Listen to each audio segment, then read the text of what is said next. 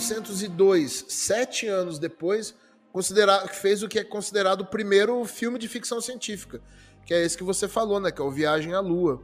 E ele não é apenas o primeiro filme de ficção científica, mas é o primeiro a tratar de seres alienígenas. A gente tem na década de 30, 30, 40, né? Que foi quando o Orson Welles fez a representação no rádio, que causou aquele problema, o pessoal saiu na rua tirando em caixa d'água e tudo mais, de tão perfeito que os caras fizeram. Foram fotografados vários objetos. É, a ONU nunca parecia um avião. Ela teve um contato imediato terceiro grau. Muito grande, parecia um sol.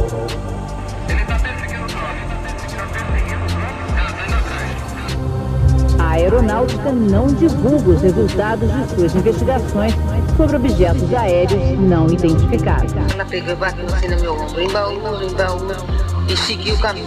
Contato, contato, contato.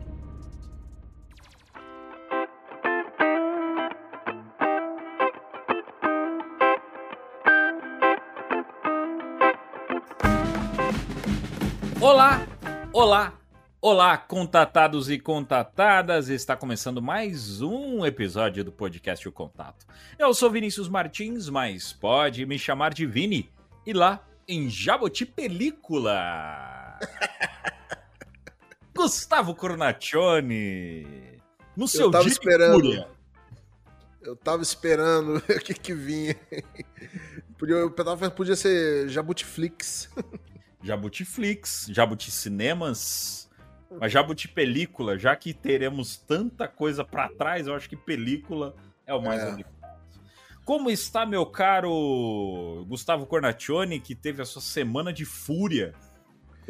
É, rapaz. Semana essa de semana, quem cruzou o meu caminho não está mais entre nós. É a única coisa que eu posso dizer. Considerando o seu relato do último episódio, meu amigo, eu acredito que quem cruzou o seu caminho realmente não está mais entre nós. É, aquilo eu acho que não tava, não. Tava, já vinha de longe. Viu? E teve gente que comentou no, no, no episódio, no, no, no Spotify. é, eu não me lembro o nome da pessoa agora que comentou. Mas Sim. perguntaram se o seu relato foi colocado em outro podcast. Foi colocado? É, então, eu mandei ano passado, no meio do ano passado, pedi pra disfarçar minha voz, não me identifiquei. Contei a história com alguns menos detalhes, assim, no Relatos Flutuantes. Então a quando pessoa comecei acertou. a. É, foi, era eu. Foi quando eu quis começar a contar essa história. Comecei a tomar um pouco de coragem. Aí eu mandei lá. É, aliás, quem, quem perguntou isso foi o Hermando Monteiro, lá no Spotify. Grande abraço. Abraço, irmão. Obrigadão. E foi ali que eu comecei a ter um pouco de, sabe, um pouco de coragem, assim, de vontade de falar dessa história. Eu pedi, olha, falei pro Zero, né, do Relatos Flutuantes. Coloca um filtro na minha voz aí, não vou falar eu... eu. Eu não falo nem a cidade lá, sabe? Uhum. Falei que era interior de São Paulo e era isso. Contei a história ali com alguns detalhes a menos. Ouvinte A questão, da, atento. a questão da música ali eu não. Eu não tinha citado lá. Ouvinte atento aí, que, que É. conseguiu detectar. Parabéns pra ele. Parabéns, E grande. Grande abraço pro Zero. Grande abraço pro Zero também. Relatos, relatos Flutuantes aí, um dos, dos podcasts de relatos, cara, mais gostosinhos de ouvir, né? Aquele ali é de Nossa, relato mesmo. certeza. Aquele é de relato mesmo, bem gostosinho de ouvir. Grande abraço pra todo mundo e grande abraço pra todo mundo que tá chegando no podcast, chegando também na página do Instagram. Muita gente chegou nessa semana porque algo viralizou no nosso, no nosso, no nosso Instagram e tem gente discutindo até agora o que, que é Pois o é, trancaram o pessoal lá dentro, jogaram a chave, apagaram a luz e o povo tá lá, velho.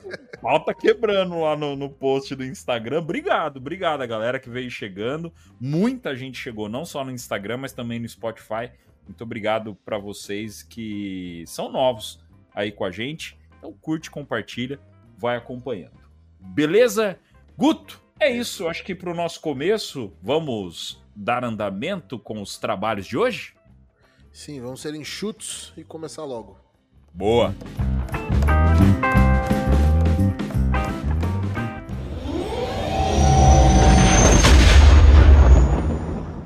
Jornal Ufofocas. Apresentação: Vinícius Martins e Gustavo Cornaccioni. Um oferecimento.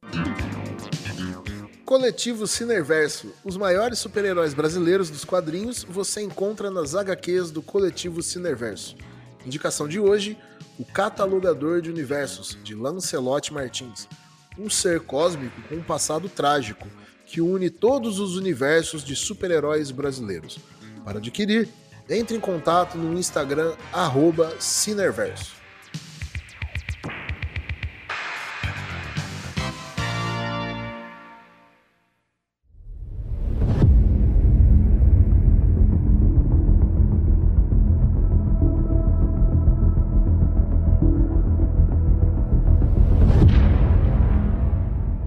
As preocupações com a segurança nacional dos Estados Unidos atingiram novo patamar com a possibilidade de um ativo espacial russo ameaçar satélites americanos.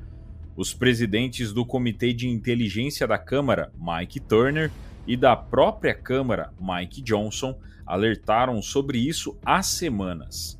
Turner recentemente chamou atenção para a ameaça em declaração pública, instando a ação do Congresso e da Casa Branca. Especula-se que sua ação visa pressionar pela aprovação de ajuda à Ucrânia e renovar programas de vigilância estrangeira que enfrentam obstáculos na Câmara. Enquanto isso, o presidente Johnson retirou legislação para reautorizar um desses programas. Autoridades alertam sobre os avanços preocupantes da Rússia nesse sentido destacando a necessidade de ação imediata para proteger interesses americanos no espaço. Essa notícia também chamou a atenção da comunidade ufológica, visto que Turner e Johnson foram inimigos imediatos na emenda Schumer e contribuíram para seu enfraquecimento no Congresso na votação da Lei de Segurança Nacional no final de 2023. Ambos são apoiados pela empresa aeroespacial Lockheed Martin.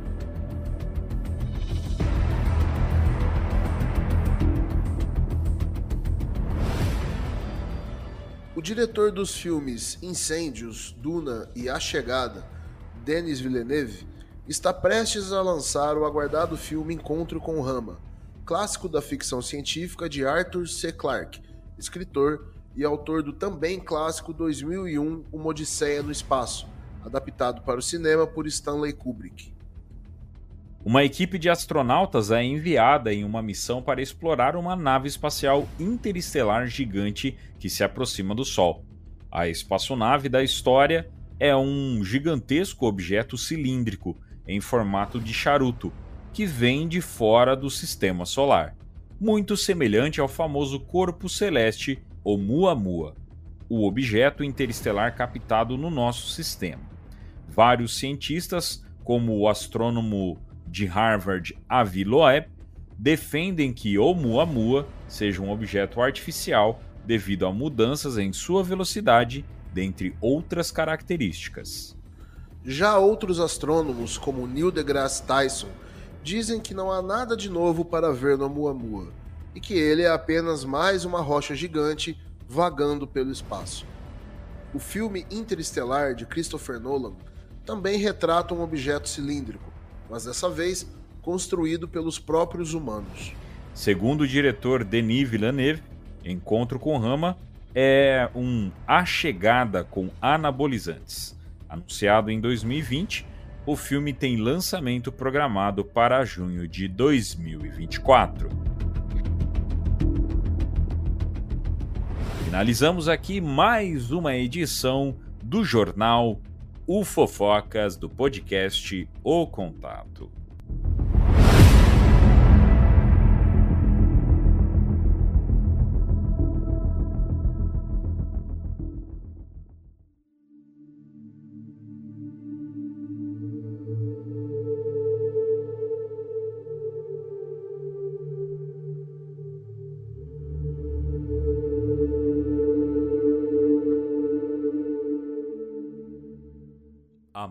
Tempo atrás, num reino muito distante surgiram boatos sobre um gigante na floresta. As pessoas que viviam na vila próxima à floresta se dividiam entre o medo e a curiosidade. Será mesmo? disse o ferreiro. Dizem que é verdade, disse a esposa do padeiro. Pois eu só acredito vendo, disse o soldado.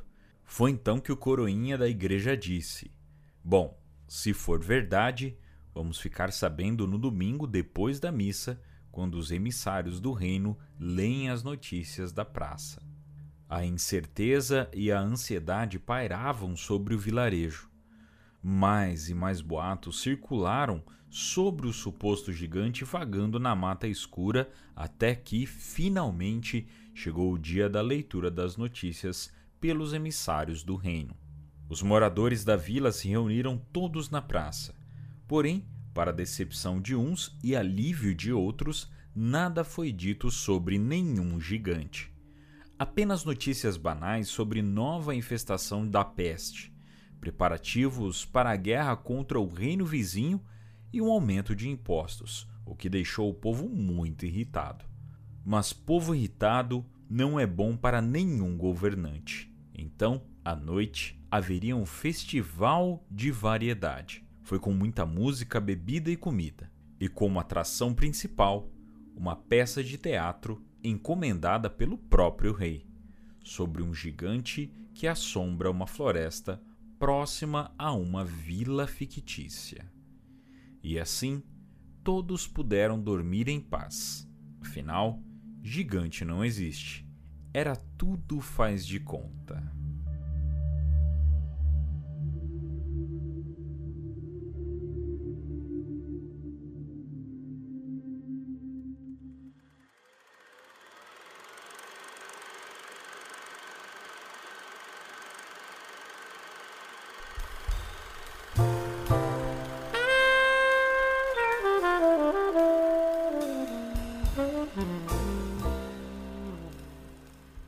Muito bem, meus amigos, vamos começar então o nosso bate-papo. Hoje, um assunto um pouco diferente, um assunto que nós gostamos muito, tanto eu quanto o Guto. Nós vamos falar sobre cinema. Vamos trazer aí para vocês um assunto mais focado nas películas. Tá aí o motivo de Jabuti Películas, tá certo? É, só que como a maioria, a grande parte do pessoal faz os podcasts, o, com, quando se fala de cinema, o pessoal pega ali para fazer top 5 filmes sobre alienígena, é, alguns filmes para a gente poder citar aqui. Não é essa a nossa intenção.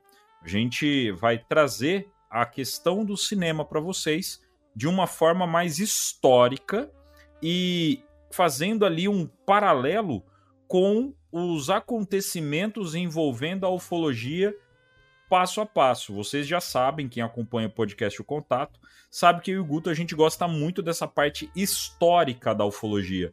Não só a casuística, mas sim o passo a passo de como tudo acontece.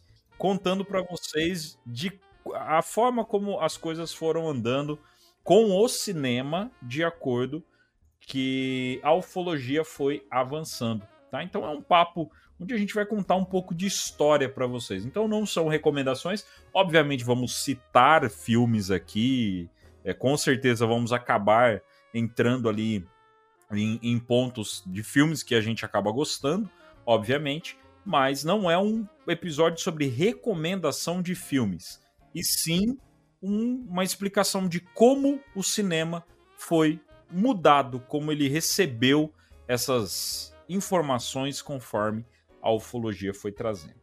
E como ele influenciou também depois, né? Segundo alguns. Perfeitamente. Então, Guto, para a gente começar, vamos, acho que é legal a gente é, explicar um pouco sobre o cinema em si, né? A gente começar o, o episódio é, vindo com o, o, início do cinema, que vem ali no final da, da, do século XIX, né? Finalzinho do século XIX, início do século XX, com os irmãos Lumière. Tô certo ou tô errado? É certa a resposta. Tá certo, muito obrigado. muito bom. E, e aí os irmãos Lumière que vieram né, com, com todo esse processo aí do cinema e obviamente o cinema com a magia do cinema, ele trouxe possibilidades da imaginação das pessoas ser um pouco mais aflorada nas imagens, tá? É, eu acho que é válido a gente só fazer um parentezinho só para né, pro, pro, pro ouvinte também entender. Ufologia ela não é tratada no início do século passado. Ela não começa a ser tratada em 1930, quando os casos ufológicos começam a acontecer. A ufologia ela já é debatida há muito tempo. A gente já pode colocar aí dois, três séculos, onde você tem contextualizações não só de fantasia, mas também até de avistamentos e coisas do tipo. Mas você tem escritores muito fortes. A gente chegou a falar de alguns aqui no episódio com o Pedro Ivo é, mas nós temos, por exemplo, o Lovecraft. Mas a gente tem no. Pô, é, Júlio Verne, uhum. outros autores lá para trás. Eu, eu, eu, lembro que eu postei no, no, Instagram. Eu postei, não, a gente postou lá no Instagram. Uhum. Por exemplo, é, em 1600 é registrado o primeiro estudo acadêmico. 1600 é, não, né? Nesse século, século 17 é, ali por volta de 1600. O primeiro estudo acadêmico sobre é, fenômenos anômalos não identificados. Perfeito. E associando a ideia de que, olha, existem seres fora daqui. Então, certo. assim, é, o, essa é uma ideia que já vem de muito tempo, mas, assim, é, com o nome ufologia, esse termo, assim, ficou mais forte no século XX. A gente até chama de ufologia moderna, né? Uhum, mas uhum. É, vem, é muito antigo. Sim. E aí a, a, a, imaginação das pessoas, ela com o cinema, ela foi aflorada, certo? E aí nós temos, Guto, a gente começa a ter, já logo de cara, né? Não demora muito para a gente começar a ter representações de ideias sobre a, a, a gente não começa muito a debater, não se debate muito logo de cara a vida fora da Terra. Se debate a ida do homem para fora da Terra. Né? A, gente começa, a gente começa a ter a saída do homem, então, tanto que tem é, a, a, viagem do homem à Lua, né, que é um dos primeiros filmes ali de, de sucesso, é, ainda no, no, início do século, que já começa a trazer esse misticismo, né, de é, essa fantasia, né, essa vontade, do, esse sonho do homem sair da Terra e ver o que tem para fora dela, né? E como, e como isso aflora a mente das pessoas, obviamente outras ideias começam a vir, né? Sim, então, é, como você citou lá, né, o, o cinema com, com os irmãos Lumière, né, a primeira, primeira exposição pública, a primeira projeção pública de um filme, né, foi feita em 1895. Uhum. Então, 1895. É, os irmãos Lumière, eles eram, se a gente fosse tratar hoje, eles eram documentaristas, né? Eles não faziam ficção. Então, tanto, que, tanto é que o primeiro filme, o primeiro vídeo filmado, as imagens filmadas e, e projetada, era a chegada de um trem numa estação em Paris. É, já um, um, outro francês, o Georges Méliès, ele é considerado como o pai do cinema de ficção. E foi ele Aí, é, não em 1895, com a, com a primeira exibição, mas em 1902, sete anos depois, considerado, fez o que é considerado o primeiro filme de ficção científica, que é esse que você falou, né? Que é o Viagem à Lua. E ele não é apenas o primeiro filme de ficção científica, mas é o primeiro a tratar de seres alienígenas. Então, a ficção científica ela começa com alienígenas. Olha que louco isso. Né? E esse filme é de 1902, né, como eu falei, do Georges Méliès. E ele conta a história de um grupo de cientistas que constrói uma nave para ir à Lua, né? E aí eles chegam na Lua lá e durante a exploração deles eles descobrem que ela é habitada por seres extraterrestres, né? E aí eles vão, vão ter uma luta com esses seres e até conseguir voltar para a Terra. Então, assim, é, é, isso que você falou, né? O, um, esses, esses primeiros filmes não consideravam a ideia de esses seres alienígenas vindo para cá. É, como a gente estava numa fase ali naquela época de avanço científico muito grande, a gente estava é, muito ativo na ciência, né? Nós estávamos fazendo as coisas. Então não eram os ETs vindo para cá. O filme era, a ficção científica era nós indo até lá.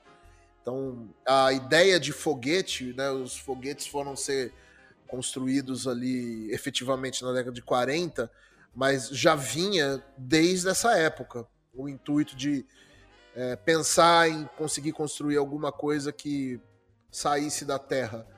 E, e, e, assim, o avião tinha sido inventado há pouquíssimos anos antes, né? Uhum. Então você vê como a, a imaginação do homem ela move a ciência, ela move a ficção.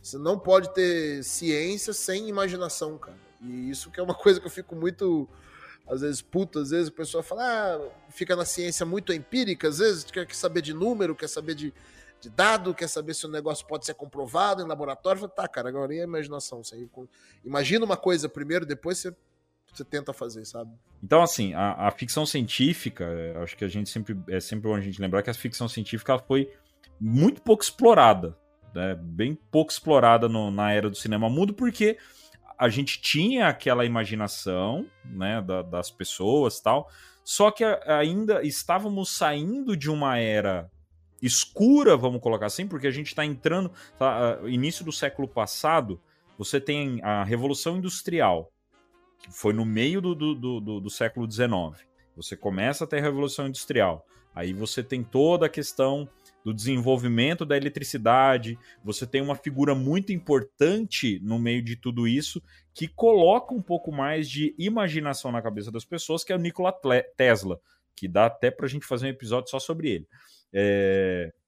Então, assim, a tecnologia começa a colocar as possibilidades na cabeça das pessoas. Né? Só que a gente tinha ali algumas exceções no meio dessa, dessa época. A gente tem ali Metrópolis, que é um clássico do cinema.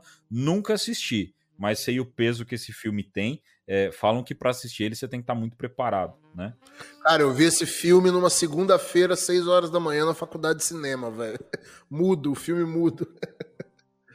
Não é fácil. Falam que ele é muito contemporâneo, né? Mesmo você assistindo. É muito legal, velho. É animal, velho. Mas assim, e... é um filme mudo, você não tá acostumado, né, velho? Então, 6 horas da manhã de uma segunda-feira, você dá uma bobeada. É. A gente tem Jekyll and Hyde, né? No caso, que é o Dr. Jekyll o médico e o monstro. O médico e o monstro. Pra galera que não conhece, porque Jekyll and Hyde não é muito falado na não é muito falado na cultura nossa. Não se fala mais tanto, né? Mas o último, a última representação que a gente tem dele, que me vem na cabeça, posso estar errado. É, são duas, na verdade. É, o, eu fui descobrir esses dias que muita gente não gosta de Van Helsing, não sei porquê, eu sou apaixonado em Van Helsing, uhum. do Hugh Jackman. Uhum. É, e o filme começa com o médico e o monstro, né? Uhum. E no aquele A Liga Extraordinária. Sim. Tem o médico e o monstro. Muito criticado esse filme Isso, também. que eu gosto pra caramba também. Gosto de filme ruim. Uhum. Desculpa, eu gosto de filme ruim. É, então, assim, é, são dois filmes que você tem a representação do, do Jekyll and Hyde. Um adendo aqui, né, já que a gente tá falando de cinema também, né? essa ideia do Dr. Jekyll e Mr. Hyde, o médico e o monstro, quer dizer o quê? É, é, é uma mesma pessoa com personalidades muito diferentes, né? Isso permeia a cultura pop durante Até todo hoje, o século XX, cara. Tipo, Breaking Bad é isso aí, sabe? Uhum. É, um, é um cientista, é um professor lá e ao mesmo tempo o cara é um traficante, sabe? São releituras, né? São releituras que você vai vendo. Tipo, Star Wars é o, o Jedi que tem o lado negro, sabe? Uhum. Da força também. Uhum. Então, realmente, nessa primeira época, nessa primeira etapa do, do cinema mudo, uh, as histórias elas eram muito focadas cientista louco, sabe? Monstro, Frankenstein, uhum. Drácula. E era muito pouco, era, era exceção. A, ficção científica já era muito raro de ser feita, até porque naquela época, tipo, 19, década de 10 e década de 20, efeito especial era mais difícil ainda de fazer. Uhum. E a ficção científica já era pouco explorada, e filme que envolvia extraterrestre, mais ainda. Sim. E a gente só começa a ver alguma coisa maior lá para a década de 50. Né? Então, é. É, para o ouvinte saber que é, você começa a ter os filmes de ficção científica com uma cara mais parecida com o que a gente conhece hoje, década de 50 e 60. Aí a gente já começa a falar ali de Guerra Fria, né? A gente já tá no meio da Guerra Fria. É, e aí a gente começa a falar de Guerra dos Mundos, a primeira versão da Guerra dos Mundos, a clássica, e nós vamos falar até mais sobre isso depois, né, a clássica transmissão de Orson Welles no, no rádio, né, do, de, de Guerra dos Mundos. 2001, Odisseia no Espaço, que é clássico. Já nos anos 60, né? Já entra em anos 60, e assim vai. né? Então a gente Uhum. acaba tendo aí é, o começo com o, o, o George Mellis, Uhum. trazendo ali os primeiros filmes com essa ideia, mas demora muito tempo, né, Guto, para você engrenar de fato no papo da ficção científica e principalmente, principalmente para a gente começar a ver. Só que até porque o fenômeno começa a se, se, se, é, é, se mostrar no meio da década de 40 para 50, e aí a gente começa a ter essa, essa experiência um pouco mais próxima de filmes voltados para ficção científica, né? É, então, esse período aí de 19 1900, vamos falar, de 1900 até 1950, é, se a gente for tratar isso falando de da visão ufológica, extraterrestre e tal, a gente pode chamar tipo a era da inocência, né? Então é, eram poucos filmes, a temática deles era sempre uma questão mais aventuresca, né? Então a gente tem o Viagem à Lua de 1902, como eu falei, do Georges Méliès. Aliás, uma característica desse filme, né? O Méliès, ele não. O filme foi um sucesso, só que ele não ganhou dinheiro com o filme, porque o Thomas Edison, inventor da. da, da lâmpada, né? Uhum. Da- e ele- o, o Thomas Edison também era é, um dos principais produtores de cinema da época. Thomas Ele Edison era tudo, né, cara? Era o Elon Musk da época, né? Isso. E ele distribuiu cópias piratas nos Estados Unidos que fizeram uma fortuna com os filmes do Méliès. E outra curiosidade aqui a respeito desse filme do Méliès é que a banda Smashing Pumpkins, em 1997, lançou um clipe de uma música chamada Tonight Tonight. É maravilhoso, velho. Ele é inspirado no filme é, Viagem à Lua. Ganhou Uhum. o prêmio de melhor clipe do ano na época da MTV, em 97. Uhum. É, pra você ter uma ideia, esses filmes eles eram. Tem um outro filme que é de 1918, um diretor dinamarquês, chama uh, Holger Madsen, 1918. O filme chama Viagem a Marte. É, então, assim, enquanto o Méliès ele apresentou os aliens como seres violentos e assustadores, numa aventura, esse Madsen ele fez marcianos é, visualmente idênticos aos humanos, vegetarianos, angelicais e pacifistas, sabe? Então é uma viagem total, velho. Os caras foram pra Marte e encontraram um bando de humano bonzinho lá. Era mais ou menos e, e que não comia carne. Né, eu- Encontraram Ashtar Sheran lá, cara. é, então, isso aí. aí, assim, pra citar algumas outras obras da época, né? Tem. Nessa época aí, do cinema mudo, tem. Acho que não passam de 10 filmes que tem uma temática de. que, que, que tocam os alienígenas. É de 1902 a 1927. É, tem outro filme que chama O Primeiro Homem na Lua, que é de 1919. Aí, mais uma vez, né? Em todos esses filmes, é o homem indo em outro lugar. E a gente encontra seres lá. Ou seja, a gente pode dizer que, na verdade, a gente era os alienígenas nesses primeiros filmes, né?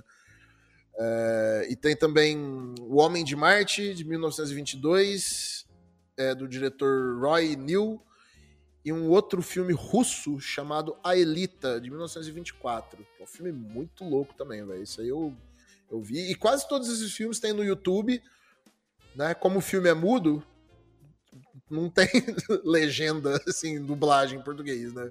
O filme é mudo, vai ter a legenda em inglês lá pra ver. Até um ponto interessante, antes de você, antes da gente avançar aqui, é, que eu acho que é legal a gente parar para pensar. Você comentou que na, na maioria desses filmes nós somos os alienígenas, certo? Sim, E a gente está passando. é, esses filmes eles começam a vir logo depois da Primeira Guerra, que é uma guerra sobre conquistas. sim. né? E aí você começa. E você começa a ter essa questão de, tipo, a, é, a gente tá ali passando por momentos de. não de colonização, mas de conquista de território. sim. e aí você tem sim essa representação do homem sendo o alienígena. No, no, no, no, tanto que a gente, né, a gente já comentou em vários episódios que nos Estados Unidos, Alien não, não é só, não, não retrata somente um ser extraterrestre. É qualquer pessoa que não é dos Estados Unidos, não é americano. A, a, a palavra alien, a tradução é, primeira dela é estranho, sabe? É alienado, é uma coisa que é de fora. Perfeito. Então, alien, por exemplo, um imigrante, é, é, imigrante ilegal, lá você pode chamar illegal alien, né? Uhum. E aí a gente tem essa representação, a gente já pode até começar a pensar que alguns desses cineastas já estavam mostrando justamente essa visão de que ó, o ser humano, ele é, depois de tanta treta aqui na Terra, ele vai chegar uma hora que ele vai começar. A gente vai levar a treta pros outros. Pros outros e tentar expandir é. isso pros outros. Então nós somos os alienígenas. Essa a gente começa a ter essa primeira visão. Né? Sim. E vale lembrar que assim, é... nesses filmes, esses seres, eles eram uh, muito os seres que se encontravam lá não tinha nada a ver com as características que hoje a gente associa na, digamos, vou usar essa palavra, não me, não me fiquem bravem comigo, não fiquem, não me entendam mal, no folclore da ufologia, né? Greys, uhum. reptilianos, né? Uhum. não tinha nada a ver, cara. Era é tipo um monstro da Marvel, sabe? Uhum. Eram criaturas monstruosas, porque isso era a, a tendência. A gente tinha Drácula, tinha Frankenstein, era os, o Homem Invisível, era, era dali que vinha. Então adaptava isso para a imaginação numa, numa ficção que se tratava de um ser de outro planeta. E era tudo muito lúdico, sabe? A ciência conhecia pouco dessas realidades. Então, assim, por exemplo, nesse filme do Viagem a Marte, Viagem à Lua, a pessoa chegava lá e não tinha um traje espacial. A pessoa desembarcava na Lua e tinha ar para respirar, não tinha gravidade, a gravidade era a mesma daqui. Então, é, sabe, era muito inocente, era muito lúdico, muito poético, assim, sabe? Num, é, num, era muito ingênuo, digamos assim, sabe? Eram umas representações muito ingênuas. E, e uma coisa que é interessante dizer é que, assim, a gente trata da ufologia do século XX quase só, né? Foca-se muito nisso.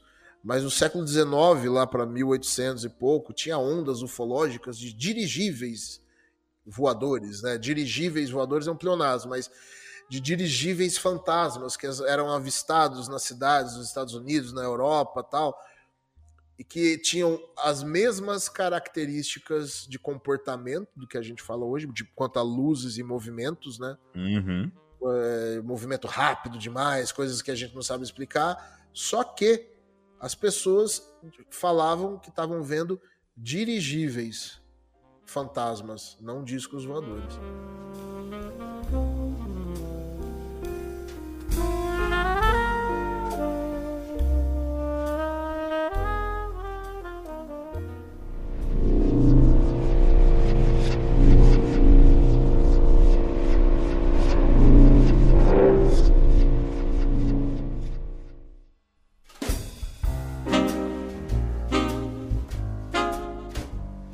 Cinema começa a ser falado em 1927.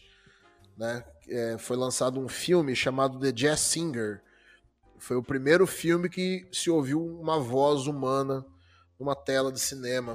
Uh, então, assim, entre os anos 30 e 40, a ficção científica ela continuou uh, focada em cientista louco, monstro, homem invisível e coisas do tipo. Mas aqui e ali iam surgindo ainda algumas adaptações, algumas apresentações de, da ideia de extraterrestre, mas ainda assim, sempre com essa ideia de que nós fomos lá encher o saco desses caras e não eles que, que vieram aqui, né?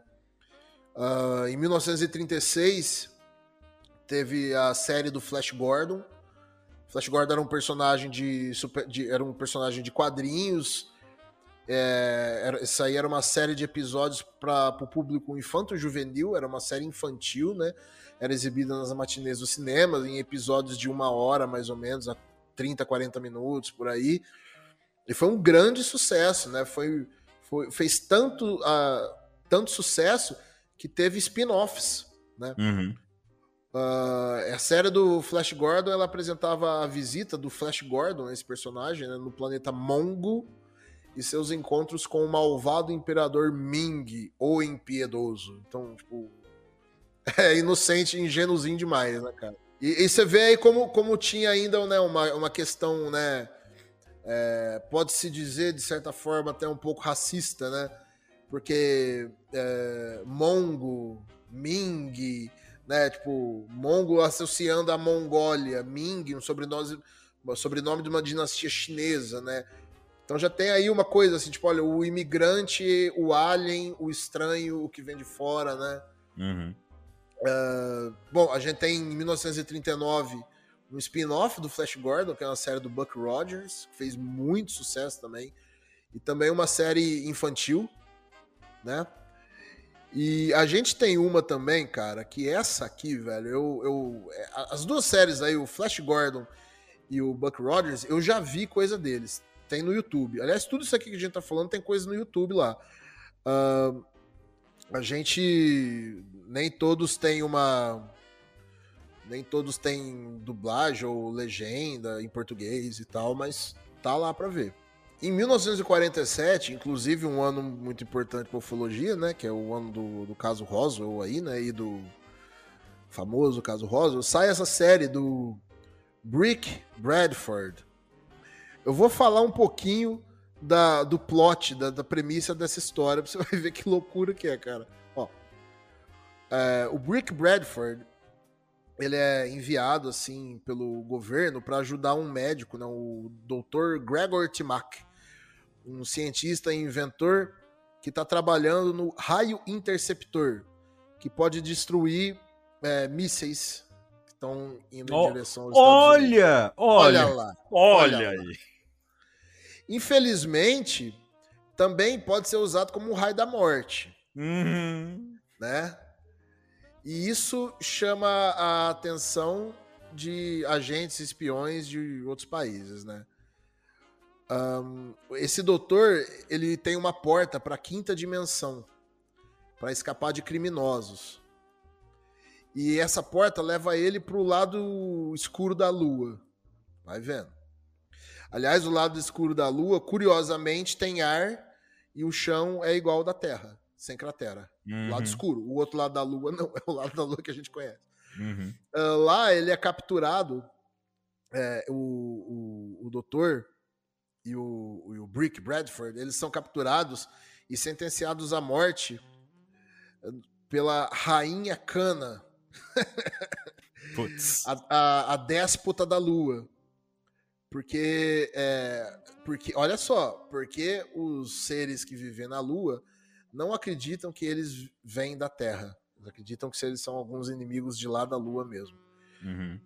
Então a ação do filme agora tá lá na Lua. E esse raio que eles eles estão construindo, eles precisam de um, um elemento especial chamado lunarium, né? Que tem até uma massa atômica, né? Eles têm a massa atômica certinho.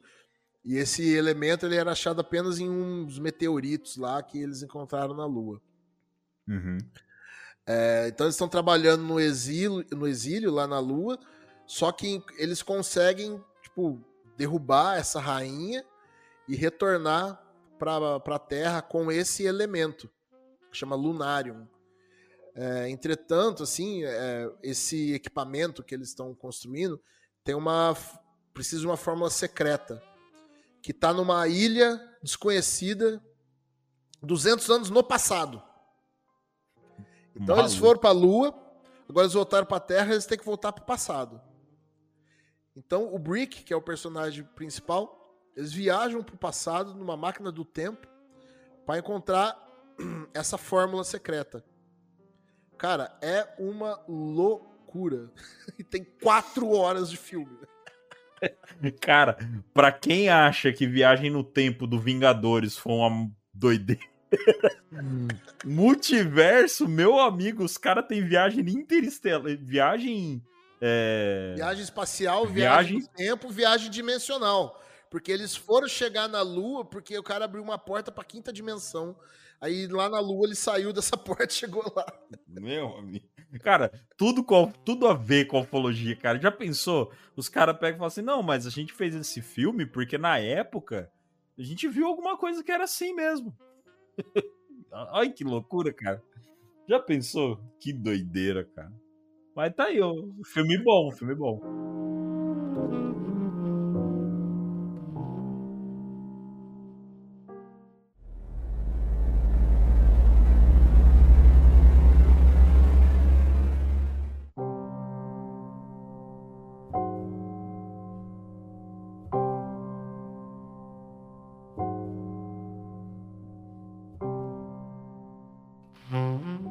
Gente chega nos anos 50, Vini. O que, que você me fala disso aí?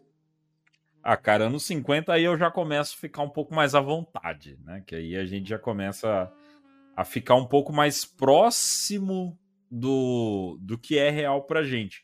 Tanto que a gente já começa, a- assim como você disse, né? Do Brick Bradford.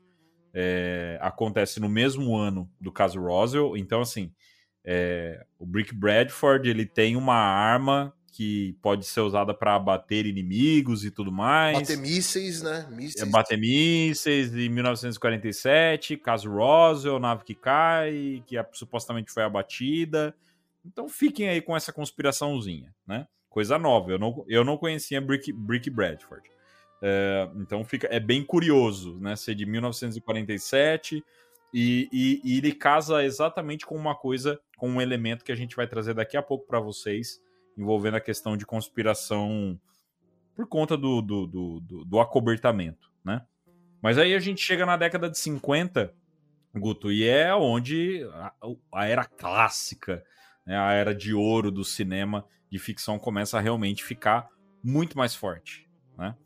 O nível de produção, enquanto a gente teve ali 10, 12 filmes até a década de 50 voltado para a área de ficção, Não, pra área de ficção, não. Pra área de filme de ficção científica com, com um ET. Em 40 anos foram 10 filmes que fizeram. a gente já começa a ter uma questão de 204 filmes voltado para o assunto. Então o pessoal Numa come... década. numa década só. Então já começa a ter aquela, aquele misticismo, aquela ideia um pouco mais aflorada em cima disso aí. Por que que teve tanto filme depois de 1947? O, o tanto de coisa que veio de caso Roswell. Né? O, o tanto de informação. Porque assim, você tem o caso Roswell acontecendo, o coronel Felipe Corso é, vindo falar um monte de coisa, que né, começa a ser quase o, o primeiro David Grush, né? Em 1952 teve aquela famosa, famosa invasão em Washington, teve a Batalha de Los Angeles. a Batalha de Los Angeles. Então você começa a ter várias situações da casuística que traz uma necessidade muito grande de tentar explicar tudo isso que está acontecendo. Só que a gente tem que contextualizar também que pós década de, de 50, início da década de 50 até década de 80, a gente começa a ter a Guerra Fria.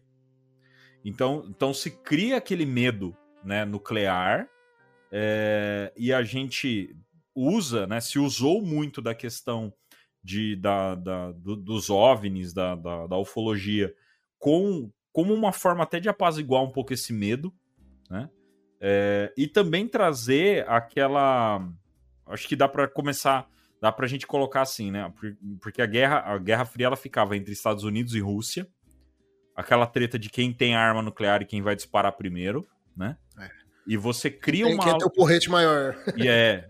E, você, e a gente tá passando por isso agora, de novo, né? De Praticamente uma guerra fria aí que a gente tá tendo nesse momento.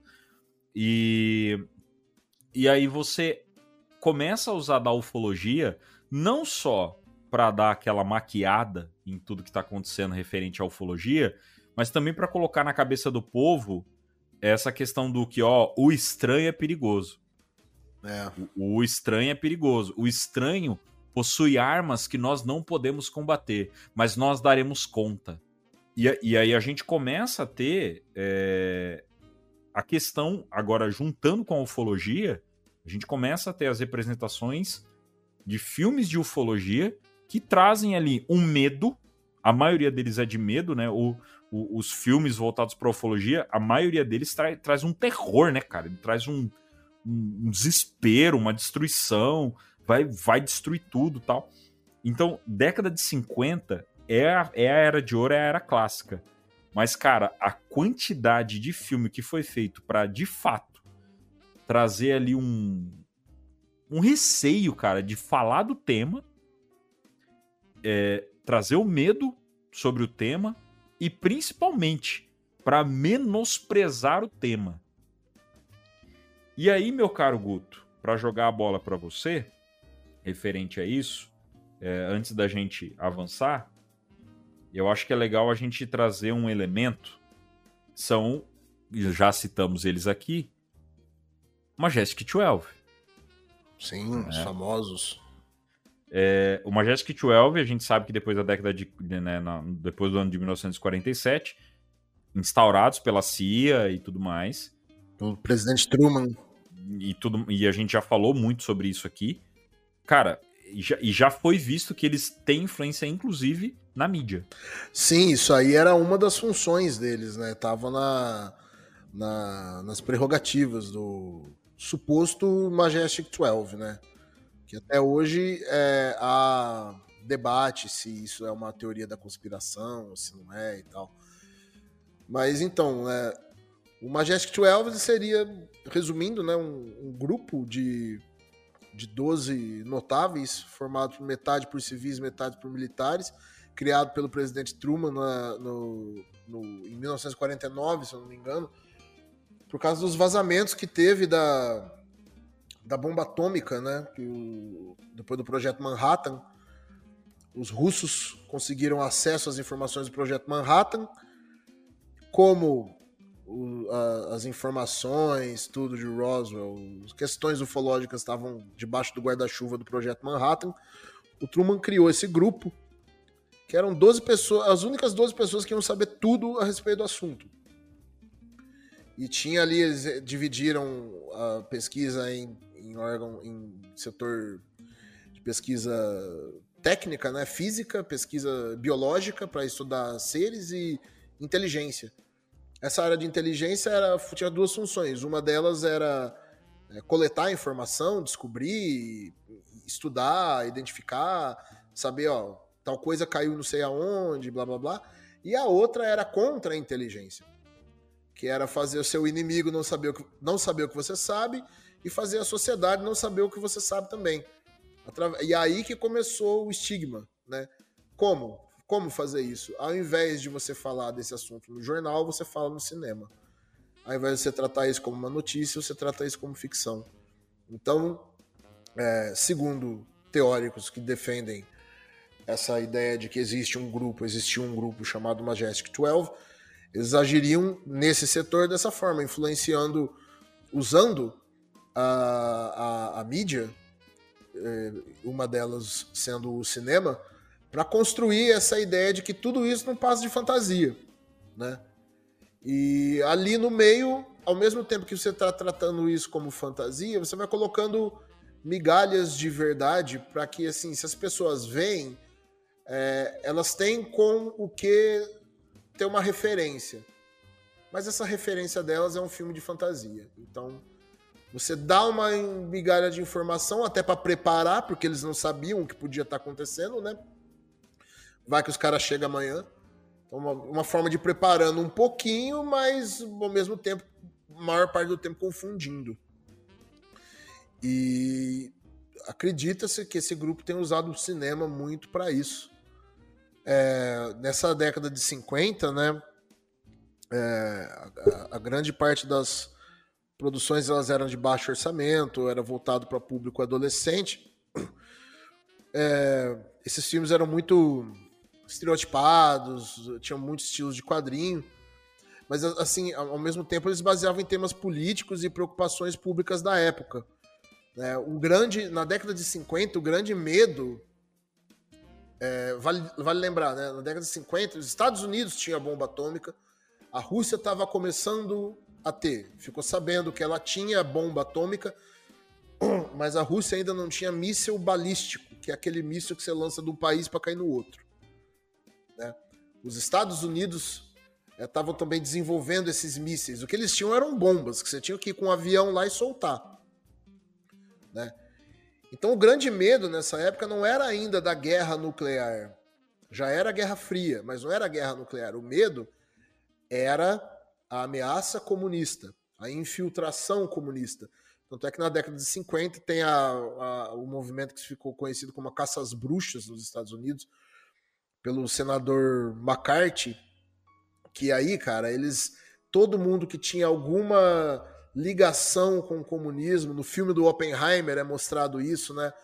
Que o Oppenheimer frequentou, conhecia pessoas que eram comunistas, frequentou. Comunista, safado! Frequentou. frequentou reuniões de Partido Comunista, foi suficiente para tirar o cara, as credenciais dele e tudo mais. Então esses filmes da época, eles retratavam a ideia de invasão, né? Começou a ter a ideia de a invasão alienígena, que era uma forma de traduzir para o medo da invasão comunista, né? E então assim, é, agora nesses filmes a gente, os filmes não mostram o ser humano indo para a Lua, indo para Marte. Agora eram eles vindo para cá. Então, em 1950 tem um filme chamado O Homem do Disco Voador de Marte. Tipo, bem direto, né? tipo, qual, do que, que se trata o filme? O filme é sobre o Homem do Disco Voador de Marte. E como ele chama? O Homem do Disco Voador de Marte. Acabou, né? Acabou. Acabou o filme, isso aí. E assim, e, e assim é, é, legal ver como esses filmes retratavam também o conhecimento que a gente tinha da época até mesmo astronômico, porque vale lembrar, a gente foi conhecer os primeiros exoplanetas, né, planetas fora do sistema solar, na, década de 90. Então, esses filmes, os, os, aliens eram marcianos, eram venusianos, eram seres de Saturno, eram seres de Júpiter. Né? Então, esse filme, por exemplo, O Homem do Disco Voador de Marte, o invasor marciano, olha o nome dele, Mota. é, é o Mota. Cara. ele era um invasor marciano e ao mesmo tempo ele era brasileiro. Motorista, motorista de ônibus na linha Campo Grande, sabe? É. Então, assim, o homem, o invasor marciano Mota, ele tenta conquistar a Terra, enquanto Marte está preocupado com o uso de nova tecnologia atômica. Aí olha só, né? Tá botando ali a tecnologia que a gente tá vivendo, os marcianos estão com medo que os seres humanos agora têm bomba atômica, e ele tenta invadir a Terra por causa disso, né?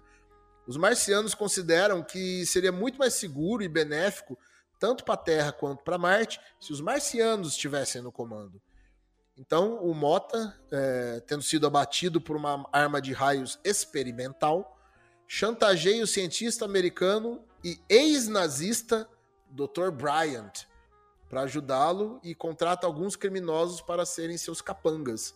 Então, olha só, só nesse filminho aqui a gente tem o quê? Aquela história que fala assim, ó, os aliens eles estão interagindo com a gente porque a gente tem arma atômica. Já tem esse ponto aqui. Né?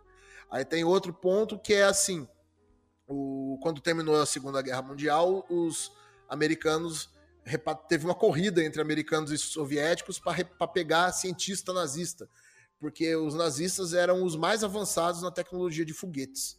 Né? Então aqui ele tem um cientista americano e ex-nazista. Isso aí foi a famosa Operação Paperclip que é isso real aconteceu, né? Então, só nesse filme aqui já tem duas coisinhas aí que até hoje, dentro da ufologia, o pessoal fala. Isso em 1950. Aí tem outros filmes, cara. É, o Homem do Planeta X, né? Agora, nesse filme, nesses filmes daqui para frente, os aliens eles já são mais violentos, sabe? Porque a gente tá falando de invasão, não tem ninguém bonzinho aqui. Esse esse filme aqui, O Homem do Planeta X de 1951, é, tem um visitante extraterrestre que ele é pacífico, mas ele se torna violento quando um cientista malvado ataca ele. Depois tem um outro que chama O Dia em que a Terra Parou. Esse é clássico, né? Teve até um remake uns anos atrás com o Keanu Reeves. É, nesse filme aqui é, um, é uma exceção. Nesse aqui não se trata de uma invasão, mas ainda assim é uma visita. Né? Então, um, um alien chamado Clato ele vem à Terra para emitir um alerta terrível sobre a natureza agressiva dos seus habitantes. Ele vem dar um, um tapa na nossa cara, fala, oh, sossega eu. Tem outro também que é Ameaça que Veio do Espaço. Eu adoro os nomes, velho. Ameaça que Veio do Espaço. Esse filme aqui, ele, ele, ele introduziu um clichê que virou clichê na ufologia, muito utilizado em filmes futuros também, né? Que uma raça sinistra de alienígenas, ela sequestra, ela abduz. Então aqui é o primeiro filme que trata de abdução, 1953. Ela sequestra habitantes de uma pequena cidade e substitui esses seres por duplicatas, por clones, sem emoção. Aí mais tarde descobre-se que os alienígenas eles são inofensivos eles só precisavam de tempo para consertar uma nave quebrada deles ali, que furou um pneu. Depois eles devolvem esses, esses os habitantes sequestrados para as famílias ali e as criaturas fazem uma saída dramática lá. Essa ideia do alienígena que vem e pega um humano e deixa um clone, isso foi muito usado depois. E aí o mais clássico dos clássicos, talvez um dos maiores clássicos da ufologia no cinema e do cinema em geral, que é a Guerra dos Mundos, né? Em 1953 ganhou Oscar esse filme ganhou o Oscar de, de melhores efeitos especiais da época, né? E aqui é, aqui é a invasão total, aqui é o apocalipse, né? A ideia da uma raça de ET que chega, não dá, não dá boa noite, não fala nada, chega atacando o pau, que depois pegam e fazem a mesma coisa com Independence Day, tipo, 40 anos depois. É, o Guerra dos Mundos, ele foi a grande fórmula, né? Eu acho que para da década de 50 para frente, Guerra dos Mundos foi a grande fórmula dos filmes envolvendo invasão. É, eu, particularmente, quando falo de filme de ET, eu tenho. Os, os que eu mais gosto de assistir são esses. Né? Os mais porcaria, porque filme de invasão, cara, pra gente que gosta de, de, de ufologia e tal, é, o pessoal geralmente fala assim, né? Fala, oh, meu sonho. Eu, eu falava muito isso, ainda falo. Mas tem muita gente que, que fala que o sonho era ver uma nave gigante e tal. É aquela cena clássica do Independence Day, né? Aquela nave gigante entrando na atmosfera, Nova York, todo mundo parando para ver e tal. Só que quando você começa a conhecer a ufologia, você vê que não é bem assim as coisas, né? É... Mas eu, eu sou. Os que eu mais gosto são esses daí que começa com aquele estardalhaço tal, e nave, explosão. Que, que Filme eu, catástrofe. Né? Isso, eu, eu, sou apaixonado no, no, no, Batalha de Los Angeles. Adoro aquele Muito filme. Muito legal esse filme também. Adoro aquele filme, porque ele, ele começa com. com primeiro que ele tem naves de uma forma assim, muito diferente. É, com uma tecnologia bem diferente, a forma de voar, tal, o formato delas, um negócio meio quebrado, meio zoado, tal. E só que o começo é muito bom, né? A forma como é, a construção da situação ali, né? É muito bom. É, é uma das invasões que eu acho mais da hora de todos os filmes de invasão assim. É uma das invasões que eu acho mais da hora. Só que é, isso virou o cerne de, de, vários filmes. Então, assim, Guerra dos Mundos, quando você para para ver Guerra dos Mundos, é a raiz da coisa, né, velho? Ele tem, ele tem é, quatro representações, quatro não, cinco representações de Guerra dos Mundos com o nome Guerra dos Mundos. A gente tem na década de 30, 30, 40, né, que foi quando o Orson Welles fez a representação no rádio, que causou aquele problema, o pessoal saiu na rua tirando em caixa d'água e tudo mais, de tão perfeito que os caras fizeram, né? Inclusive recomendo, tem no YouTube para quem tem, é quiser. É fantástico, cara, é, é fantástico. Cara, é, é incrível você ouvir aquilo lá e ver que os caras fizeram aquilo em tipo, na década de 30, 20, não lembro exatamente, com tanto detalhe, velho. É muito você bom. Você ouve aquilo no rádio, você, você ia acreditar mesmo. E, e, são várias, são várias horas de transmissão, né? Que na, na, na, explicação, então, assim, não tem todas as horas de transmissão, mas tem muita coisa no YouTube e eles explicam, né? Como, como foi a Cara, no Spotify tem o negócio inteiro, velho. Verdade, verdade. Tinha esquecido disso Spotify aí. Spotify tem a Guerra verdade. dos Mundos inteira é, é, é, maravilhoso, assim. É, um, é, uma representação. Só que deu bosta, né? Porque teve gente que se matou, teve, deu, deu muito é. ruim isso aí. O que, que aconteceu, né, cara? Os caras, eles falaram, isso aqui é um programa que a gente tá transmitindo, teve uma apresentação, só que teve gente que entrou que no viu, meio. Né? É, teve gente que pegou a introdução. E o negócio no rádio, acharam, eles construíram aquilo como assim, ó, tá tendo uma apresentação aqui musical e blá blá blá, de repente entrava uma, uma notícia interrompemos a programação para falar, sabe? É. Fudeu, né? É muito bom. É muito. É, é, vamos dizer assim, é a primeira, o primeiro teste empírico de como que as pessoas não buscam a fonte da informação, né? É a primeira trollada. Primeiro, primeiro teste, assim, que, que deu certo em refer, referente a isso. Mas aí depois do rádio você já tem o filme de 1953, da Guerra dos Mundos. É, aí você tem em 2000, 2000 e 2002, 2003, né? Que é o do, Tom o- Cruise. do Tom Cruise, que, cara, que, que eu sou apaixonado nesse filme também. É, o som dos tripods é um som legal. maravilhoso. E, e a- eu acho que é a melhor representação do Guerra dos Mundos, assim, disparado. Aí, recentemente, a HBO fez uma série que tem os É tripods. mesmo? Eu não sabia. Tem, tem, tem. Inclusive, eu achei que a série ela tinha, ela, ela tinha acabado no- na primeira temporada, porque são três episódios de uma hora e meia cada um. Eu achei que ela tinha acabado já, mas não. Eu, eu descobri agora que, que tem a segunda temporada. É, ela não foi muito bem recebida, não. Mas é uma, é uma releitura da década de, de 30, década de 20. Então, os, os tripods, tem os tripods também e tal. Só que eles são um pouco menos roubado igual do, do, do filme de 2000. E eles são bem mais vulneráveis. Porém, é, você tem ali o, o ser humano que não tem nem caça. Não tem avião ainda enfrentando esse- esses bichos, sabe? É, é bem legal. E a- as criaturas são muito bem. É muito da hora a- as criaturas, a representação delas. E aí tem uma série, tem uma outra série que chama Guerra dos Mundos A Arte da Guerra. É uma série francesa que ela foi transmitida pela Fox de Portugal. Olha que louco. Trans, pela. É, é, e, e eu, eu, a eu comecei a assistir. Ela já tá na terceira temporada, ela não foi cancelada ainda. Tem aquele cheirinho de série que vai ser cancelada a qualquer momento. Mas ela não foi cancelada ainda. Ah, uma das protagonistas, eu não vou lembrar o nome da atriz agora e não, não vou nem buscar. Mas é uma menina que ela tem feito bastante filme top, sabe? Ultimamente aí. É, mas pra galera, pesqui- pesquisa aí. Guerra dos Mundos, a arte da guerra. Cara, a série é muito legal, porque ela não usa de tripods e, e coisa gigantesca. Ela tem um, um custo muito baixo pra ser feita, mas uma representação muito boa. Eu achei a, a forma como foi contada a história muito boa.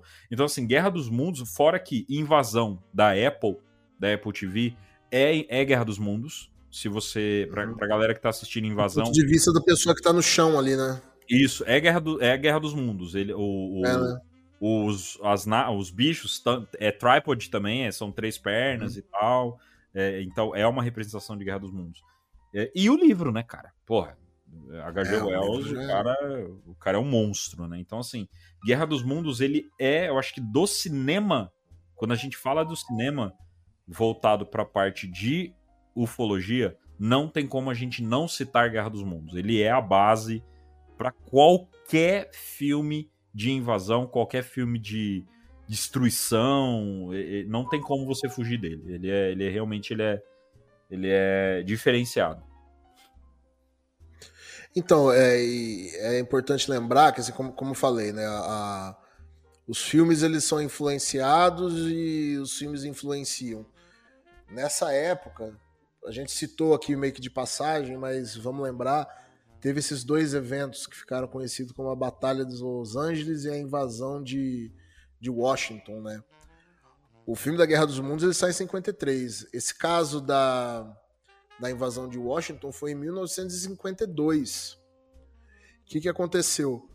É, foi du- durou alguns dias com uma série de avistamentos em Washington, capital dos Estados Unidos, com caças é, americanos sendo ah, sendo levantados para ir atrás caçar esses, esses objetos voadores não identificados.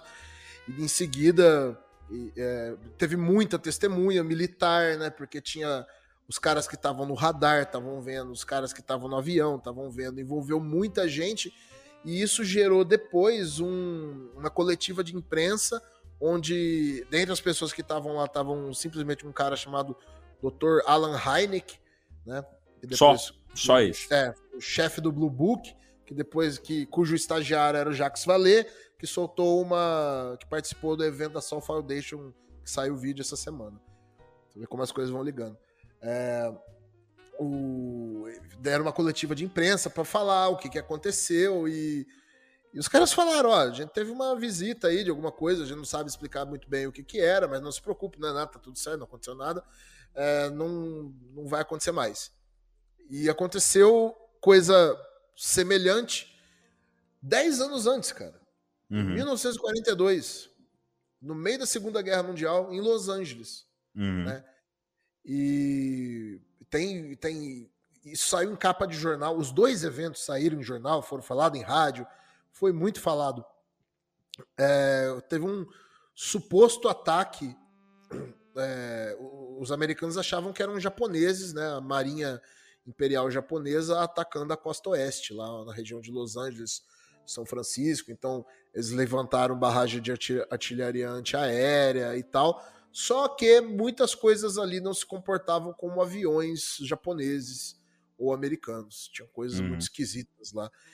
Então, esses dois eventos marcaram a psique do povo americano, né?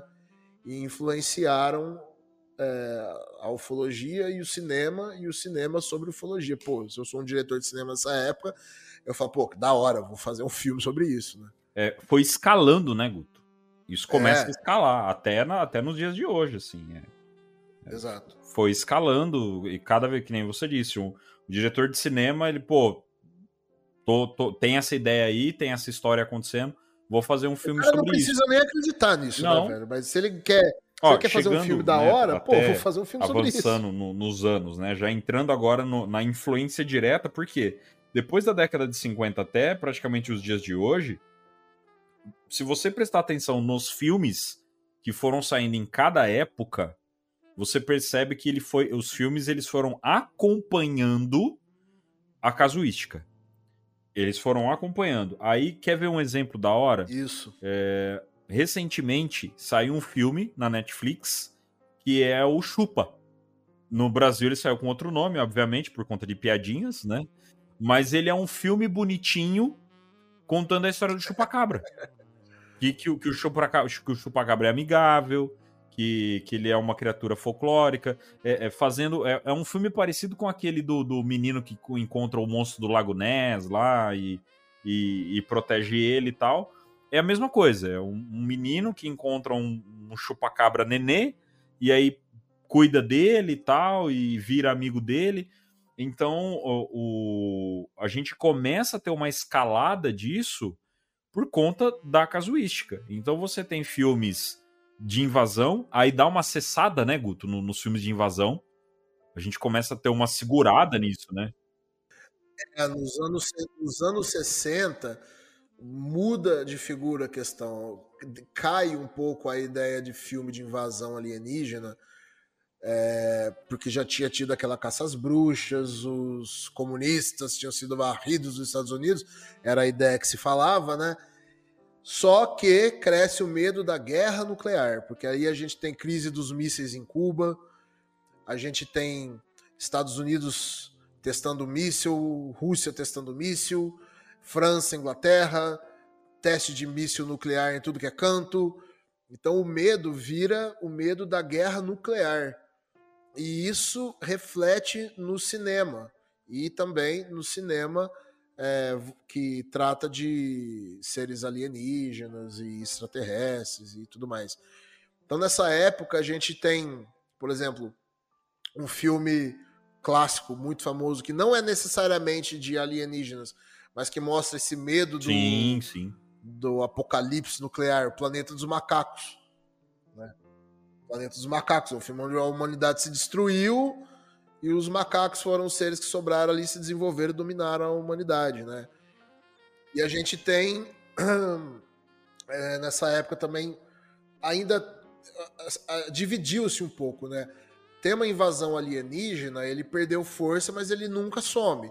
As coisas nunca somem, né? Tipo, hoje em dia, você ainda, se procurar, vai encontrar um filme de faroeste que foi feito esse ano. É que não, não é feito tanto, não tá na moda, né? Mas sempre vai ser feito. Então, filme de invasão alienígena continua tendo. Teve um filme da década de 60 chamado O Dia que Marte Invadiu a Terra. Continuava essa ideia, Marte, Marte, Marte. É, só que tinha a ideia do apocalipse, né? que era retratada, por exemplo, no Planeta dos Macacos, e tinha a ideia da distopia, que é uma consequência do apocalipse, ou é uma coisa que leva ao apocalipse. E aí a gente tem uma ideia que é o 2001, Odisseia no Espaço, que está tratando não apenas da. Muita gente acha que o 2000 é uma utopia, porque é muito bonito, as coisas ali são. Utopia a gente acha que é uma coisa sempre bonitinha, e distopia é aquela coisa tudo cagada. Mas não, é uma distopia por quê? Porque ali é o homem sendo destruído pela ameaça da inteligência artificial. Olha, já está falando de inteligência artificial, Stanley Kubrick, na década de 60. Então, os medos do homem foram mudando, o cinema foi mudando também, e entrando em, na questão da ufologia, acompanhando a questão da casuística. Então, conforme iam surgindo relatos mais diferentes, saindo um pouco da questão de vi um disco voador, vi uma luz no céu, chegando à questão vi um cara no chão, fui abduzido, os filmes foram pegando essas histórias e adaptando elas para o cinema. Só que uma. Aí a gente pode entrar um pouco, trazer a teoria, como eu sempre falo, do Jacques Vallée, aqui, né? não, mas que é. Não só ele, mas muita pessoa fala isso, que se esse fenômeno é consciente, e se ele aparece para a gente desde sempre, talvez ele se, se ele, a, a manifestação dele seja proposital de acordo com o, o status quo da época, de acordo com o paradigma científico que a gente tem na época. Então, é, se na antiguidade tudo para nós era angelical é, ou demoníaco, talvez esses seres se aparecessem como anjos e demônios. À medida que a, no, no século XIX a gente vai ter uma revolução industrial, as coisas se mostram de uma for, forma mais mecânica, mais industrializada e, e começa a aparecer se, uma das teorias é que assim eles se manifestam da forma como a gente imaginaria que eles seriam, entendeu? E é muito louco porque você para para ver relato de disco voador dos anos 50. Velho, eles têm rebite, eles têm parafuso, eles têm solda, a janela é redonda, é, paro de catraca, a janela é redondinha. Ele parece o design de eletrodoméstico dos anos 50, sabe? Agora você vai ver os, os OVNIs de hoje, você pega um celular, um iPhone, é uma coisa que parece que é uma peça só, né? Você pega os objetos de hoje, os veículos de hoje, eles são lisos, eles não têm. As linhas são mais curvas e tudo mais. Aí a gente começa a ter o, as aparições, teoricamente, se moldando ao, à estética também da época. Isso é uma teoria muito louca também. E aí nos anos 60 a gente tem então essa situação. A gente deixou de falar só de invasão alienígena para falar também de apocalipse, né, distopia e tudo mais. Aí a gente chega nos anos 70. E dos anos 70 para cá, aí vira uma salada, né, cara? Porque os temas nunca vão saindo, só vai acrescentando mais. Nos anos 70, já tinha 10 anos do caso Betty Barney Hill. Então começa a ter filme de abdução, sabe? É, nos anos 70, a gente já foi à Lua. A gente já teve Apolo 11, Apolo 12, 13, 14.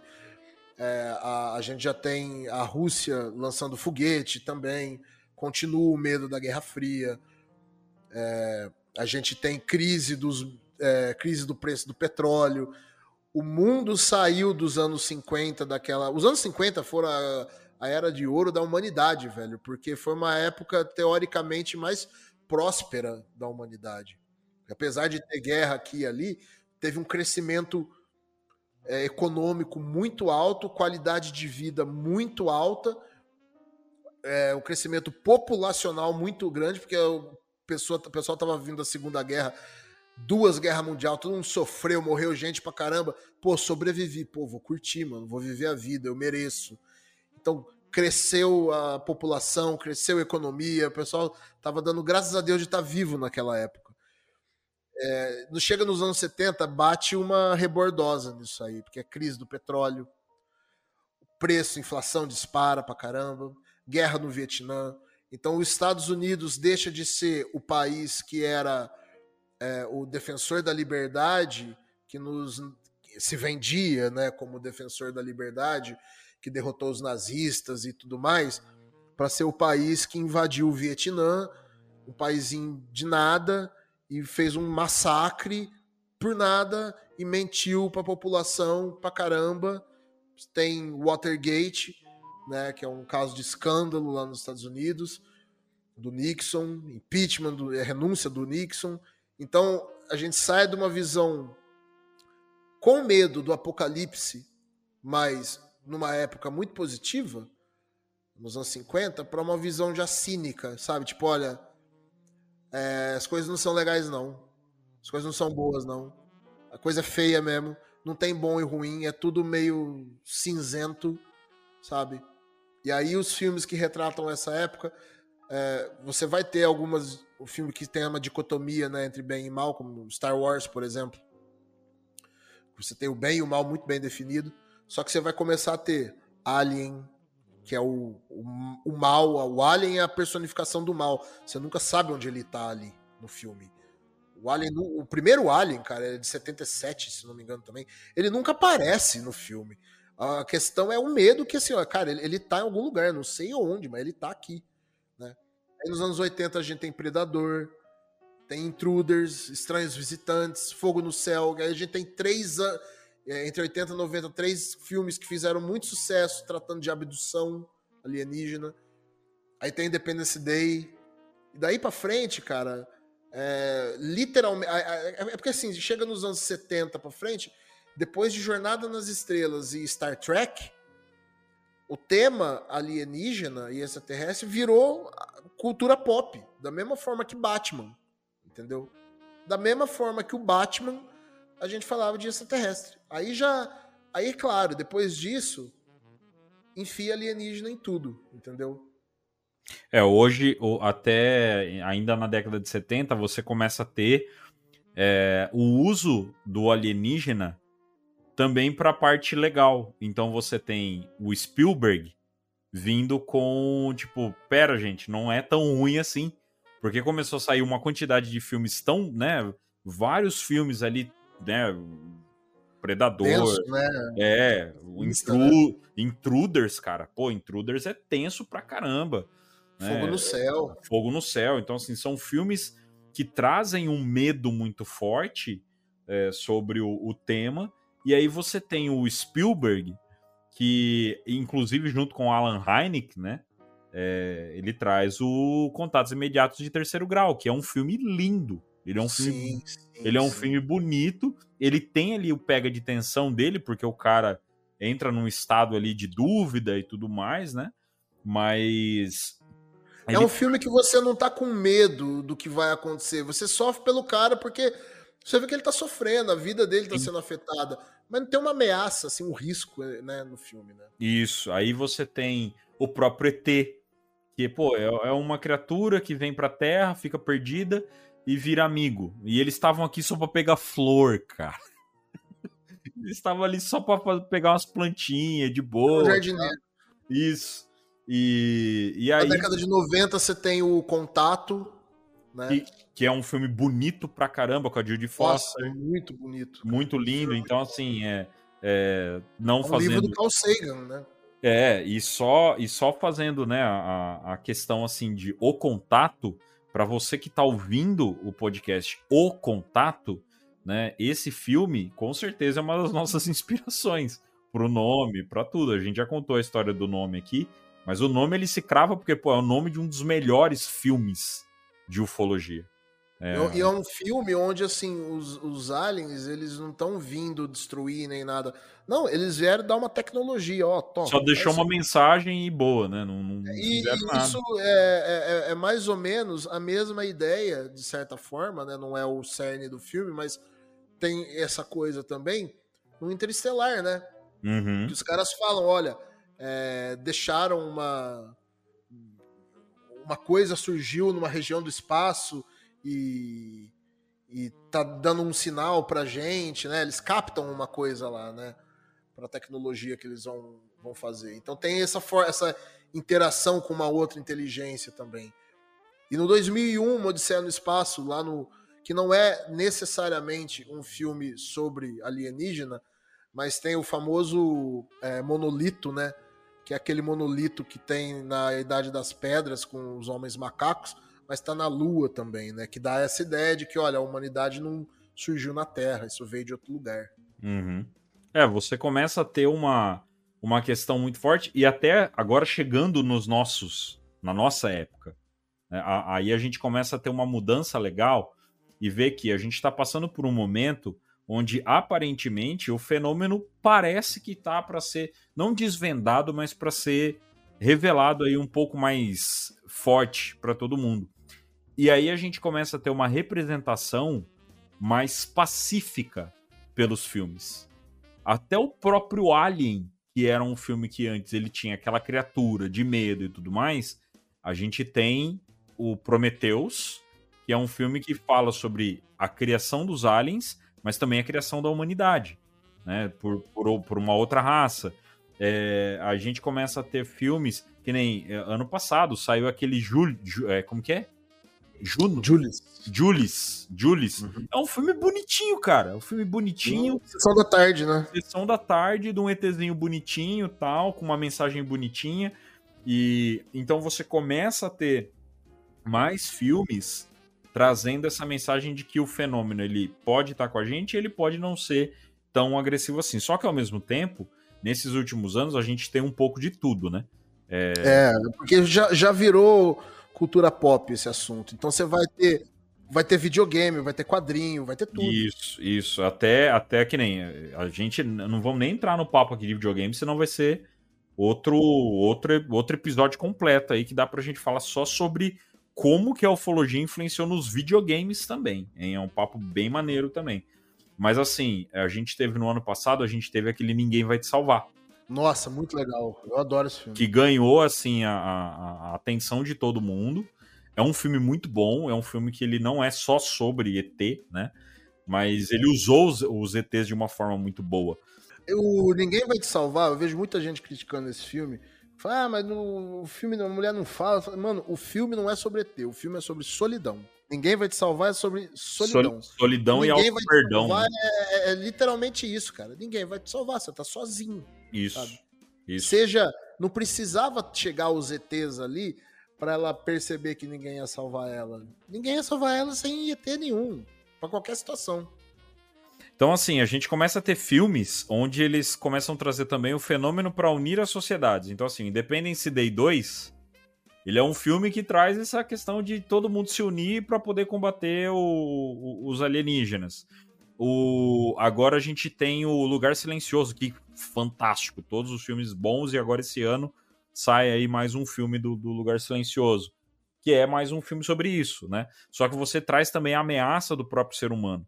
Então, é é como o Guto disse, é, hoje o tema ufologia, o tema ufológico, ele vem de várias formas diferentes. Então, ao mesmo tempo que você tem filme bonitinho, você tem filme mais tenso. Então, você tem o, o, o Dark Skies, né, que é Os Escolhidos, que é tenso demais, muito tenso. Pô, No tem um maravilhoso que a gente tem que falar, Sinais. Sinais, pô, Sinais é, é perfeito. Não é um filme sobre ufologia também. Ele, é, ele é um, ele é um filme sobre a fé, né? O pessoal Uhum. debate muito sobre isso. É, tem muita é, divergência sobre esse filme, mas se vê ele de uma forma diferente. Tem Nope, né? Que é um, um filme que Uhum. muita gente. É, ele divergiu as opiniões também do filme do, do Jordan Peele. é, que é um filme sobre praticamente o que a gente tá falando aqui, né, Guto? Sobre o cinema. É uma crítica ao cinema e tudo mais. Então. É, é, é, mas é um filme que usou da temática ufológica para trazer uma mensagem. Então hoje a gente tá nesse momento. Atualmente, né, depois de tudo que a gente falou aqui. é, o tema ufologia ele é utilizado hoje como, um, um- como uma cultura pop, porém usado para qualquer coisa, para dar uma lição de moral, para dar que nem é, um filme que é da Passar, década- é é uma ferramenta para passar uma mensagem, né? Isso. na década de 80 a gente tem aquele inimigo meu. Nossa, esse filme é demais, velho. Eu, eu particularmente nunca assisti, mas eu vejo tanto pessoal falando, eu sei do que ele se trata. É um filme de uma mensagem. É uma, é uma mensagem ali sobre parceria, companheirismo e, e tudo mais. Então, assim, tem vários filmes bons, muito filme ruim. O que mais tem filme ruim de ET, meu Deus do céu. Tem um, chama, tem um que chama. Área é, 51. Nossa senhora, esse é terrível, cara. Meu amigo. Esse, olha, tem um, tem um que assim, ó, desculpa aí a galera. Tinha Cinema tudo pra ser um filme bom, velho, mas é horrível. Tem um, tem um que chama A Filha da Luz. É brasileiro, cara. Conta a história de, uma, Ah, de uma menina que nasceu da noite oficial dos OVNIs. Meu amigo. esse filme é difícil. É complicado. Mas enfim, né, tá aí. O, o cinema. O cinema hoje vem aí pra trazer informação, pra trazer é, entretenimento. A gente tem que lembrar disso também, né, Guto? O cinema É, hoje. tudo isso que a gente tá falando aí, mesmo lá atrás, desde o início, é entretenimento. É Por entretenimento. Por entretenimento. Traz uma mensagem, mas ele é por entretenimento. Então não, não tem.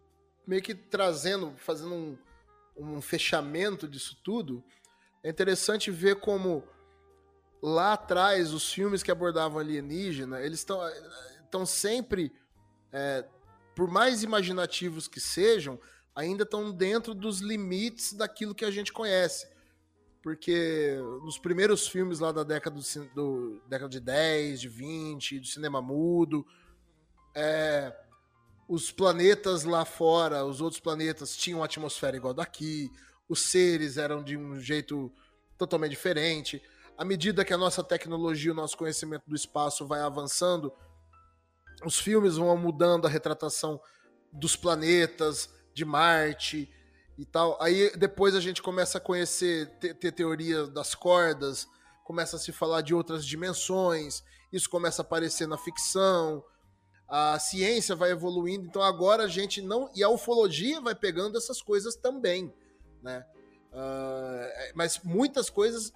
É, a casuística ufológica já falava lá atrás, e depois a ciência vai é, apresentando algumas coisas, e a ficção também.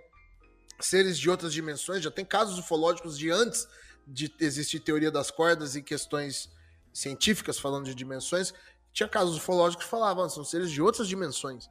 É, Allan Kardec, Allan Kardec, não, o Chico Xavier já falava disso também. É, na- no caso, Allan Kardec, né? Allan Kardec também, mas, mas, mas Chico Xavier também falava de, Sim. de seres não apenas de outros planetas, mas de outras dimensões, né?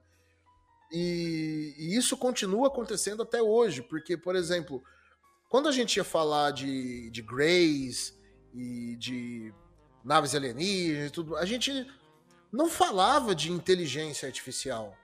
A gente não falava muito que, olha, isso aqui são, é uma inteligência artificial. A- a- o termo inteligência artificial associado a alienígenas é, aparecia muito raramente e tal. Só que como agora inteligência artificial é uma coisa do do nosso cotidiano, cara, se eu tô falando de uma civilização que é muito mais avançada do que nós, inteligência artificial para eles não é nada. Então é óbvio que eles têm que ter inteligência artificial. Então tanto o cinema começa a retratar é, em filmes mostrando inteligência artificial em seres alienígenas, como a própria ufologia começa a falar, começa a abordar essa hipótese da inteligência artificial dentro da, da temática ufológica e da própria casuística também. Então, é um, é um ciclo virtuoso ou vicioso para os céticos. Né? A mídia influencia os relatos, os relatos influenciam a mídia, e talvez eles influenciem os dois. Perfeitamente. A gente vai mantendo aí todo esse, esse fascínio por esse mundo, né, da ufologia. Os filmes vão aumentando cada vez mais a, a atenção das pessoas voltada para a ufologia. Esses filmes, e agora a gente começa a ter coisas até além dos filmes, então a gente começa a ter documentários, Séries. séries, né? O, o trabalho do History voltado para a área de ufologia é fenomenal, cara. Nossa, É- o History Channel. Historiador não deve gostar muito, mas o pessoal da ufologia gosta. Isso, é, o History Channel ele não deveria chamar History Channel, porque. É, é, ele, ou sim, né? Porque a ufologia faz parte da nossa história. Mas, pô, do, de, de 10 documentários do History Channel, 8 era sobre ufologia, cara. Então, é, Cara, saía pô, do. tem, tem que fazer uma citação aqui que a gente não pode deixar passar. Arquivo X. Com, com certeza, olha, já tá, a gente tava. E o Arquivo X, ele, ele é o, vamos dizer assim, década de 90, ele é um marco, né, cara? Ele é, ele é um grande marco para ufologia porque a galera assistia ao Arquivo X e começava a fazer as perguntas, do mesmo jeito que o Mulder fazia. E muita gente entra na ufologia por conta do Arquivo X. Cara, Até por- muita gente entra na ufologia por conta do cinema, né, velho? Sim, Arquivo X- É, todo, todo mundo, assim, acho que antes de ler um livro sobre ufologia, viu um filme. sim. A- Arquivo X, ele é tão importante para essa parte de mídia aí, né, como a gente já citou aqui, eu e o Guto, a gente gosta muito do assunto, então a parte da cultura pop vai ser, ela é, ela será recorrente aqui no podcast. Então a gente já falou uma vez com o Pedro Ivo, estamos falando aqui de novo. Logo, logo a gente vai voltar com esse assunto aqui de novo, porque é algo que eu e o Guto a gente gosta muito, dessa parte da cultura pop. Então, é, Arquivo X, só Arquivo X dá pra fazer uns 4, 5 episódios só de Arquivo X. Arquivo X é um mini curso. Olha, mini não, né? Porque tem 12 temporadas, 11. É uma faculdade, né? Arquivo X é uma, uma pós-graduação em teorias ufológicas, porque o negócio vai lá de Roswell pra cá. E de toda, das mais variadas teorias. Mais variadas teorias. as mais variadas. Então, é, arqui- aí você tem outras, né? Você, aí tem no começo da década, no começo do- da- dos anos 2000, Taken, feito pelo próprio Taken. Steven Spielberg, né? Fringe. Fringe, aí começa a vir um monte, né, cara? É, É, aí- Fallen Skies, Uhum. é, a- o próprio Star Trek, o Star Trek não, é, como é que chama? Battlestar Galactica, que não é, não é um filme sobre ufologia, mas vem Tem com aquela Alien, questão né? tem, tem toda aquela questão de vida fora da Terra e tudo mais. É, e aí vem Projeto Blue Book, é, séries derivadas de outras coisas. Então, assim, é, o assunto ufologia ele começa a ganhar uma força muito grande e no meio pop ele se torna algo muito forte. Isso é bom e ruim, porque você começa a ter um interesse maior das pessoas, mas ao mesmo tempo você começa a ter a- talvez a intenção lá da década de 60 do Majestic 12 de que de vez em quando acaba denegrindo um pouco né, o, o, o assunto. Exato, cara, porque tira a credibilidade, né, velho? Porque você coloca. imagina, né? O que, que acontece? Vai a pessoa. É, to- todos nós é, nascemos e crescemos, estamos até hoje vendo filme, e nesses filmes a gente vê os ETs, vê tudo mais. Aí de repente vai uma pessoa dar uma palestra falando sobre isso sério, sendo que isso foi apresentado sempre como fantasia. Aí vai, quem ouve, a pessoa vai falar assim: ah, você acredita nisso? Isso é coisa de filme. Essa é a frase que mais se fala: ah, isso é negócio de filme, isso é coisa de Hollywood. Então, isso aí foi muito bem construído, sabe? Essa utilização do cinema para maquiar a verdade. Você mostra, mas você não mostra como notícia, você mostra como fantasia.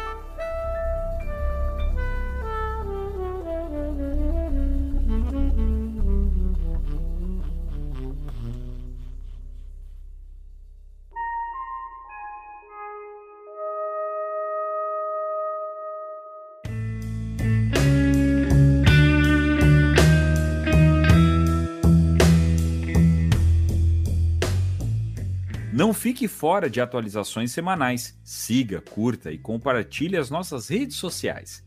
E se tiver alguma fofoca que quer ver em nosso próximo episódio ou mandar um recado para nossos apresentadores, entre em contato pelo nosso Instagram, arroba podcast o contato, ou deixe um recado na caixa de mensagem desse episódio. Também siga e acompanhe nosso conteúdo no X ou no antigo Twitter, onde publicamos as ufofocas mais polêmicas. Só pesquisar por arroba o contato underline cast e não perca nada. E se quiser enviar um áudio, um texto, um feedback ou sugestão de pauta, também temos o e-mail o contato podcast arroba gmail.com.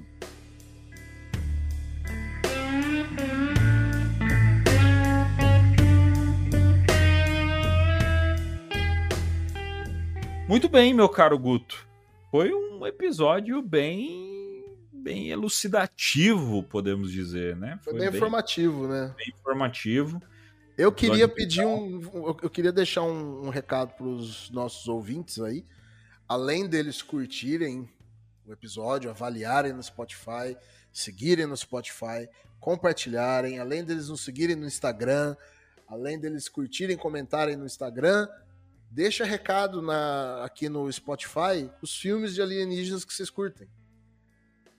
Perfeitamente, perfeitamente. Até porque é, a gente vai fazer ainda episódio de top filmes, é, debater algum filme, pegar um filme só pra gente debater ele, né? Chamar o pessoal aqui pra gente é, conversar sobre um filme específico que, que cria ali uma, uma polêmica.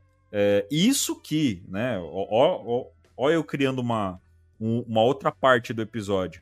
A gente tá falando só do fenômeno ufológico. A gente não entrou com os filmes que entra com a parte paranormal que, po- que pode que pode estar junto ali com o fenômeno ufológico também.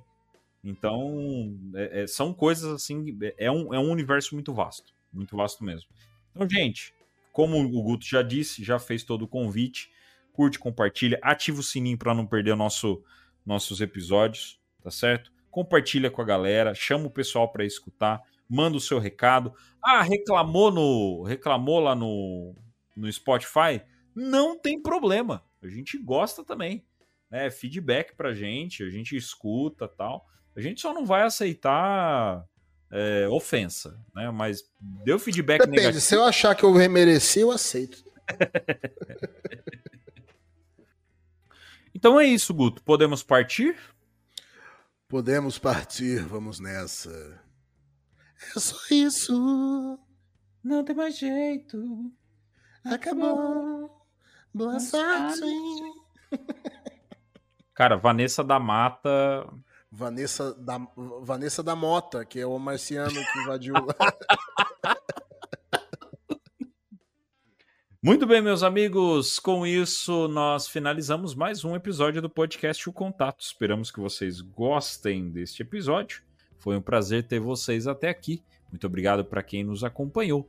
Nos encontramos na semana que vem em mais um episódio do podcast O Contato. É só isso, não tem mais jeito. Acabou. Boa sorte, não tenho o que dizer.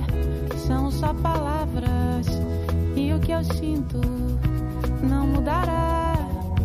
Tudo que quer me dar é demais, é pesado, não há paz. Tudo que quer de mim irreais, expectativas desleais. That's it. There's no way it's over. Good luck. I have nothing left. It's only words. And what I feel won't change. Tudo que quer me dar Everything you want to give me. It's too much.